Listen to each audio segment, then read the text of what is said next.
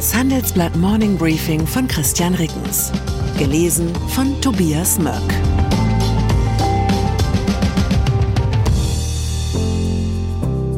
Guten Morgen allerseits. Heute ist Donnerstag, der 3. August 2023. Und das sind unsere Themen. Industriepolitik. Der Juniper-Chef über seine grüne Agenda. Finanzpolitik. So reagiert die Wall Street auf die US-Herabstufung. Netzpolitik. 1 und 1 schließt Roaming-Bündnis mit Vodafone. Juniper-Chef im Interview. Als der Bund im vergangenen Jahr Juniper vor der Pleite rettete, mag manch überzeugtem Ordnungspolitiker vor Schreck die Erhard Gedächtniszigarre aus dem Mundwinkel geglitten sein. Der Energieversorger hatte sich durch Gaslieferverträge in eine einseitige Abhängigkeit von Russland begeben, die sich mit Moskaus Lieferstopp nun rächte. Doch statt dem wohlverdienten Totalverlust ihres Kapitals durch Insolvenz entgegenzusehen, bekamen die Aktionäre 13,5 Milliarden Euro Steuergeld für ihre Juniper-Anteile nachgeschmissen.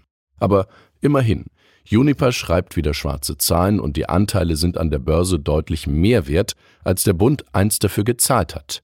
Auch wenn diese Momentaufnahme wenig Aussagekraft hat, weil kaum Juniper-Aktien im Umlauf sind. Im Interview mit meinen Kolleginnen Katjana Krapp und Katrin Witsch stellt der im Juni angetretene Juniper-Vorstandschef Michael Lewis nun in Aussicht, er sei optimistisch, dass der Staat mit Gewinn bei Juniper aussteigen wird.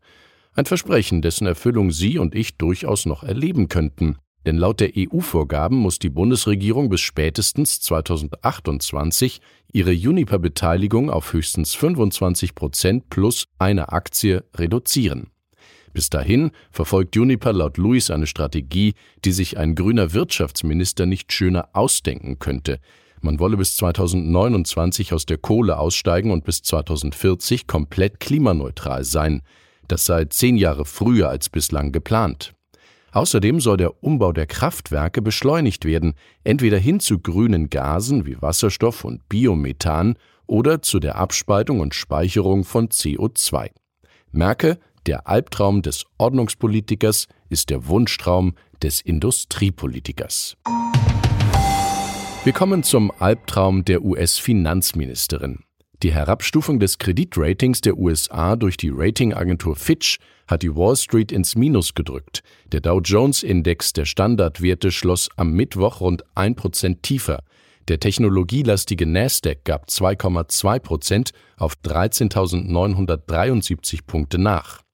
Der breit gefasste S&P 500 büßte 1,4 Prozent ein. Fitch hatte die Bewertung der Kreditwürdigkeit am Dienstagabend um eine Stufe von der Spitzennote dreifach A auf Doppel-A plus herabgesetzt. Neben den hohen Haushaltsdefiziten nannte Fitch eine Erosion der Regierungsführung in den USA als Begründung. US-Finanzministerin Janet Yellen kritisierte die Entscheidung als willkürlich. Zu Recht? 1 und 1 kooperiert mit Vodafone.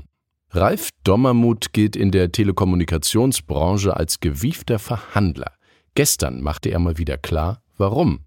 Laut einer Ad-Hoc-Mitteilung hat sein Unternehmen 1 und 1 mit dem Konkurrenten Vodafone eine National Roaming Partnerschaft über bis zu 18 Jahre geschlossen. Dommermuths knapp 12 Millionen Kunden dürfen spätestens ab 1. Oktober 2024 neben der 1 und 1 Infrastruktur das gesamte Mobilfunknetz Vodafones benutzen, also 2G, 4G und die derzeit schnellsten 5G-Verbindungen. Diese werden für Kunden, die sich für einen Mobilfunkvertrag interessieren, immer wichtiger. Bislang setzte 1 und 1, das selbst nur über ein sehr dünnes Handynetz verfügt, auf eine Roaming-Vereinbarung mit Telefonica Deutschland. Deren Aktie verlor am Mittwoch zeitweise mehr als 17 Prozent. Siemens Energy beziffert Gamesa-Risiken. Fast ein Dutzend Gewinnwarnungen seit dem Börsengang im Jahr 2020. Das schaffte im DAX nur Siemens Energy und sonst niemand. Das eigentlich Erstaunliche ist, dass der Energieanlagenbauer nach den vielen Schreckensnachrichten kaum schwächer notiert als 2020. Handelsblatt Aktienexperte Ulf Sommer meint, wenn die Börsenweisheit stimme, dass Kurse nicht lügen, dann müsse es Gründe dafür geben, warum viele Anleger und Anlegerinnen immer wieder auf die Aktie setzten. Er sieht dafür drei Gründe.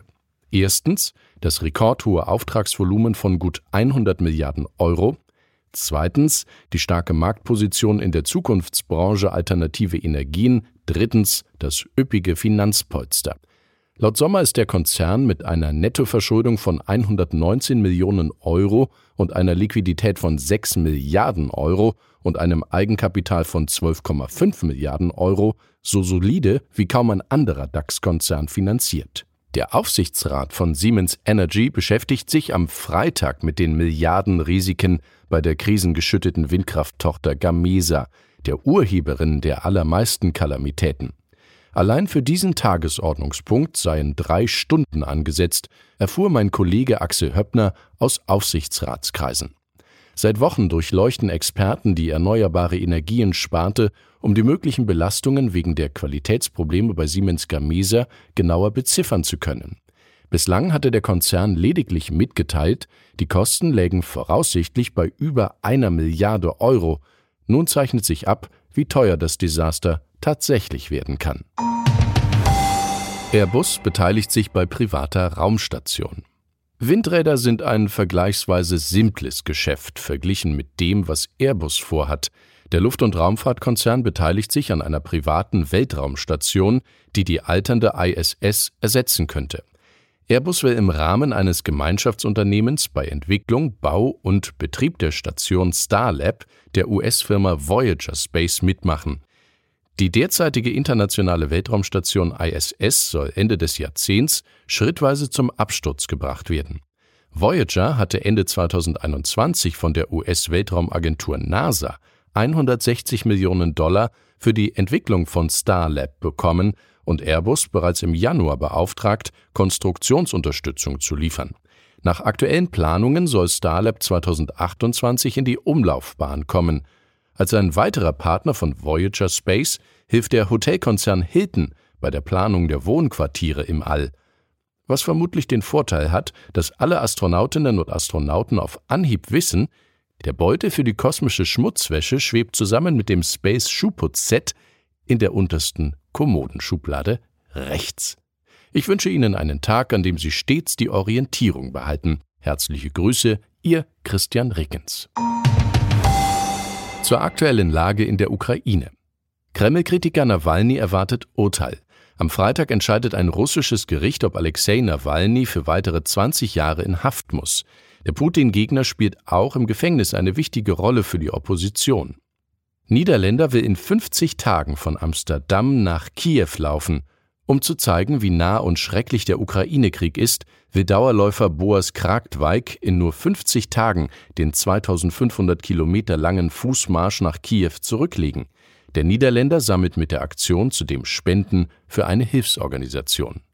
Weitere Nachrichten finden Sie fortlaufend auf handelsblatt.com/Ukraine.